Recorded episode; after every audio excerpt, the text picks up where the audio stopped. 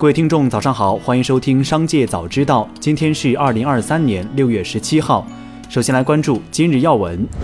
六月十五号，由商界传媒集团主办、泰康生命关怀联合主办的“投资中国行”政企直通车主题活动在湖北金山农场圆满举办。相比传统的政企招商对接，商界既是企业资源提供商，也是头部新经济商业媒体，又是投资机构牵线人。通过商界的政企服务，一方面提高了供给侧的获得效率与需求方的决策效率，另一方面也为各区域产业经济的发展。注入大量新鲜血液。此次活动的成功举办，不仅展示了投资中国行政企直通车的火热氛围和风采，也为地方政府、投资人、企业家们提供了更多的机会和平台。据央行网站消息，央行等五部门印发《关于金融支持全面推进乡村振兴、加快建设农业强国的指导意见》，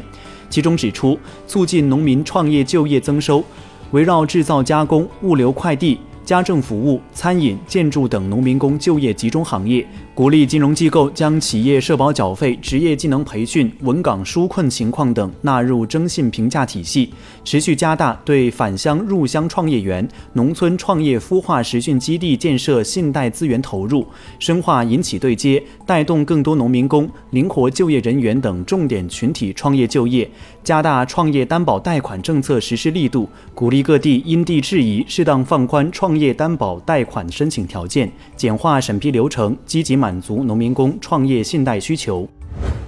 今年以来，包括滨江集团、伟星房产和亚伦房地产在内的一批江浙民营房企，持续在杭州和南京等热门城市的土拍市场补仓。民企拿地相对比较谨慎，宁可错过，不可拿错，这是一类房企的投资原则。无锡房地产业协会副会长张斌表示，民企开始拿地，意味着房地产市场有望见底回升，将进一步提升全社会对未来房地产市场的信心和预期。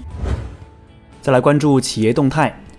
知情人士透露，极兔速递计划最快在未来几天提交香港 IPO 申请。极兔考虑通过股票出售筹集五亿至十亿美元资金。知情人士说，上市可能最快在今年进行，不过还没有做出最终决定，包括规模和时间表在内的细节仍有可能发生变化。印度经济时报援引知情人士报道，红海集团正寻求进入印度的电动汽车制造领域。红海高管去年在访问印度时，曾与马哈拉施特拉邦、特伦甘纳邦、泰米尔纳德邦和安德拉邦这四个邦的官员会面，讨论电动车制造计划。知情人士称，印度代表团将很快与红海高管会面，讨论该公司的电动汽车计划。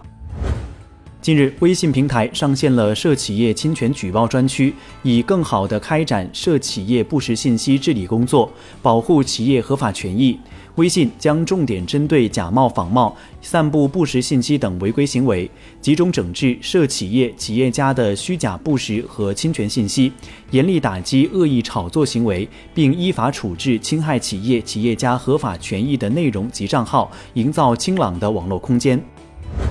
美光科技六月十六号宣布，计划在未来几年中对其位于中国西安的封装测试工厂投资逾四十三亿元人民币。公司已决定收购立成半导体有限公司的封装设备，还计划在美光西安工厂加建新厂房，并引进全新且高性能的封装和测试设备，以期更好地满足中国客户的需求。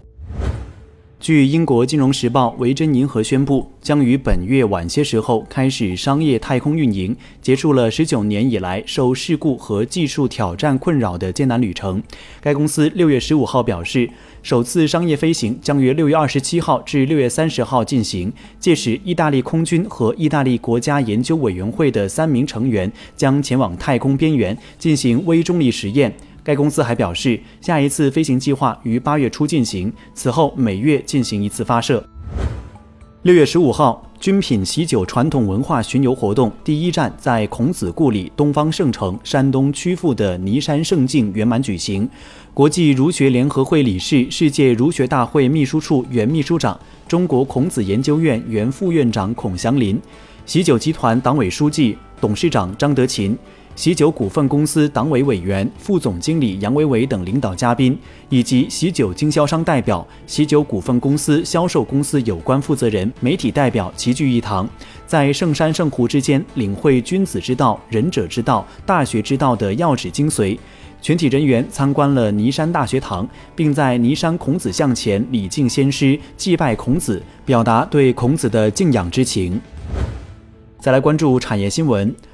国家发改委新闻发言人孟伟表示，今年以来，国家发展改革委聚焦能源电力安全稳定供应，持续加强能源产供储销体系建设。从目前情况看，全国发电装机持续稳定增长，统调电厂存煤达到1.87亿吨的历史新高，做好今年迎峰度夏电力保供有坚实的基础。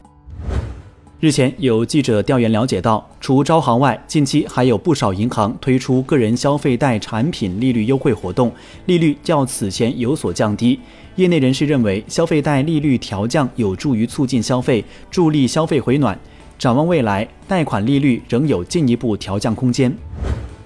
据 IDC 研究报告显示，二零二三年第一季全球笔记本电脑组装产业因全球面临严峻的经济挑战，导致市场需求不振，出货量仅达三千四百万台，环比下降百分之十四点六，同比下降百分之三十六点四。二零二三年第二季开始，全球笔记本电脑代工产业出货量将因品牌厂商的库存水位降低，而从第一季的谷底逐步提升。展望二零二四年，疫情期间销量大增的笔电换机潮，预期将从二零二四年第二季后展开。再加上 AI 笔电的热潮带动下，IDC 预期全球笔记本电脑代工产业出货量将渴望再次呈现双位数的年成长率。